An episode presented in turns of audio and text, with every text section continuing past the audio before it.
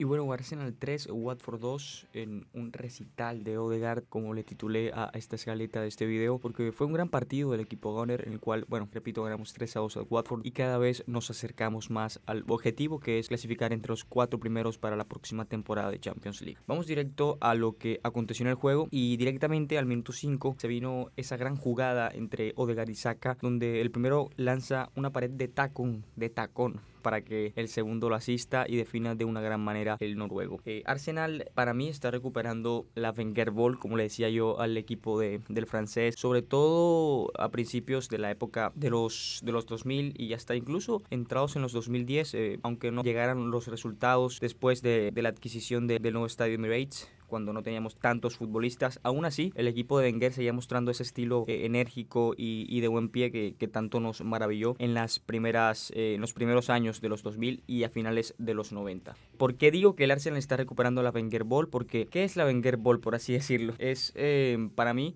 una combinación entre intensidad, entre estilo defensivo, aunque bueno, tuvo sus errores este juego en particular y los está teniendo antes, pero se nota una consistencia defensiva en el equipo, al menos en esta temporada y en los números también está avalado. No somos el equipo que menos ha, recibido goles, pero sin duda somos uno de los pocos que menos ha recibido tantos en el torneo. Entonces, la Wenger Ball, eh, repasemos. Eh, intensidad la está teniendo el equipo bastante, eh, sobre todo en los últimos dos juegos frente al Wolves y frente al Watford. Aguantó la, la venida del, del, anterior y la venida de este cuando se puso 3 por 2. Tiene mucho manejo del juego también, eso es una de las grandes virtudes de la Wenger Ball, como le decía yo, en esos épicos partidos de, de Champions contra el Real Madrid, contra el Inter, contra el Barcelona, aunque perdimos, y ese tipo de encuentros.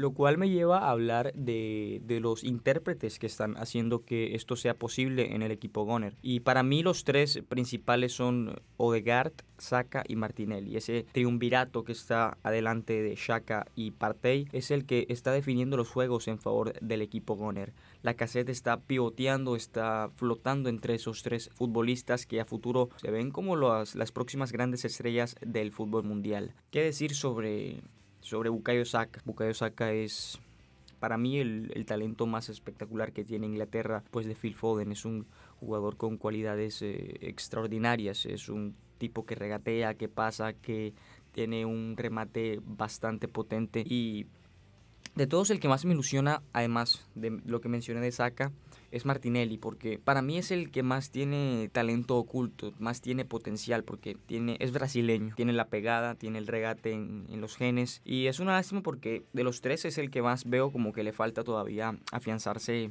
afianzarse en la élite, por así decirlo, en materia de, de saber dónde ubicarse en el campo, que a veces lo noto perdido, de saber cuándo soltar el balón y distintas cosas que yo creo que en el transcurso de su carrera va a ir mejorando porque todavía es muy joven.